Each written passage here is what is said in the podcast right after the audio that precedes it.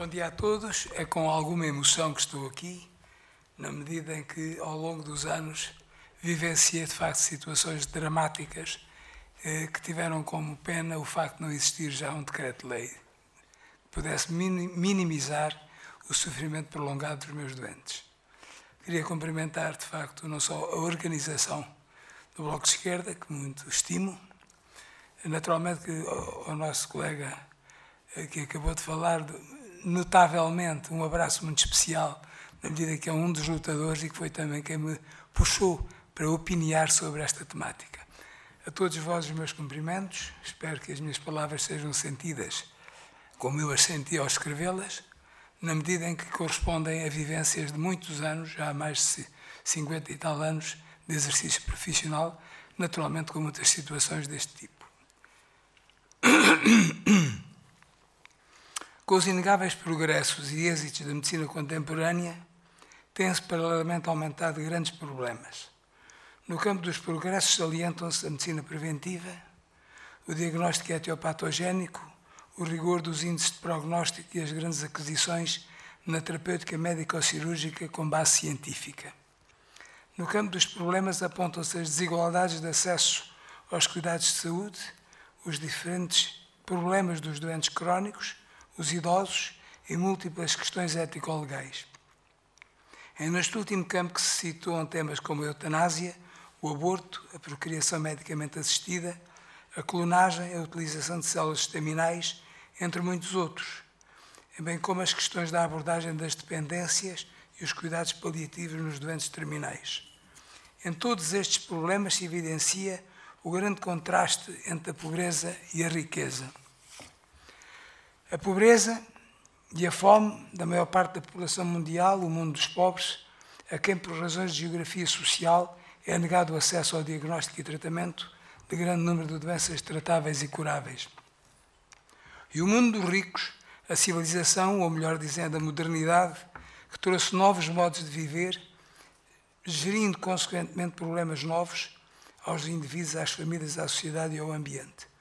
Na sociedade humana dos nossos tempos, destacam-se questões como as da agressão ambiental, o excesso populacional, o conjugamento dos ecossistemas, o consumo imparável de novas tecnologias de saúde e, finalmente, o esforço socioeconómico para prolongar a vida sem qualidade.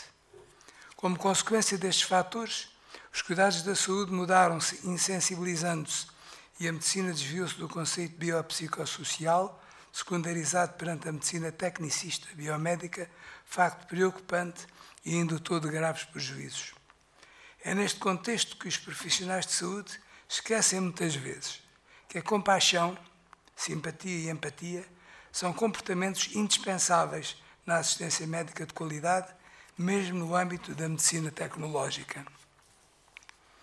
As escolas para os profissionais de saúde deveriam sublinhar a importância primordial da humanização dos cuidados assistenciais, já que se provou tratar os doentes com carinho pode aliviar muito o seu sofrimento emocional e assim contribuir para uma recuperação de muitos medicamentos que não alcançam.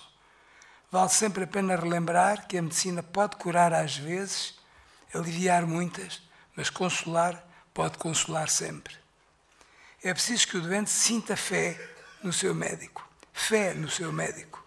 Mas este sentimento só se alcança com uma relação médico-doente que seja carinhosa, preocupada e presente. Esta afirmação empírica tem hoje uma validade especial, pois está provado cientificamente que a fé influenciou o sistema neurológico, endócrino e imunitário, consubstanciando-se esta interpretação no reconhecimento de uma nova disciplina designada psiconeuroendocrinoimunologia. As faculdades de medicina têm que, de novo, criar médicos para cuidar e não só para tratar. O ensino médico pode considerar-se errado quando colocar como alvo a doença em vez da pessoa doente, e essa perspectiva faz toda a diferença. Deve sublinhar-se ainda e respeitadamente, repetidamente, que conhecer a doença é um processo técnico, enquanto conhecer o doente é um processo humano. Acresce que a compreensão e prática permitiram aumentar o conhecimento da situação clínica facilitando o diagnóstico e o prognóstico e reduzindo progressivamente o divórcio e ou o litígio, muitas vezes verificado entre o médico e o seu doente. A propósito desta temática, relembro a conhecida máxima que é mais importante saber que doente tem a doença que saber a doença que o doente tem.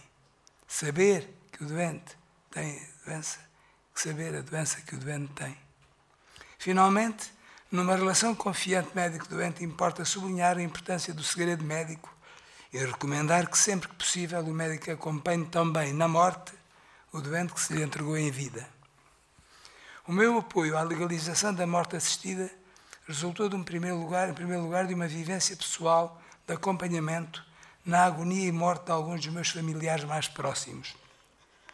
Recordo a morte do meu avô materno de sequelas de um acidente, do meu pai por hepatite viral, do meu irmão de 17 anos por tuberculose pulmonar nos anos 40 e pouco antes da descoberta da streptomicina, da minha mãe por AVC e de uma irmã médica por leucemia linfoblástica aguda. Recordo também a morte de muitos doentes, meus, que assisti ao longo de mais de 50 anos de prática médica. E entre eles refiro os insuficientes renais, na época pré-transplante, os doentes leucémicos e os doentes com VIH-Sida, entre tantos outros sofrendo legalmente a impossibilidade de abreviar a morte.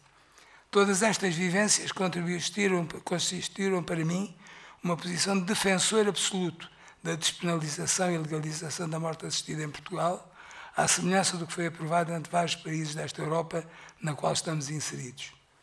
Por isso subscrevi a petição e ainda por gentileza do João Semedo, entre os impulsionadores deste movimento, tive o privilégio de entregar na mãos do Presidente da Assembleia da República o documento que para tal recolhera milhares de assinaturas. Finalizo, pois, a minha intervenção afirmando a ciência e o carinho são indispensáveis no desempenho da medicina e por isso entendo e defendo que a empatia e a compaixão nos obrigam a respeitar as decisões dos nossos doentes, incluindo facilitar-lhes, em contexto de legalidade, o momento da sua morte, quando esta lhe evita prolongar inúteis sofrimentos e agonia. Tenho dito.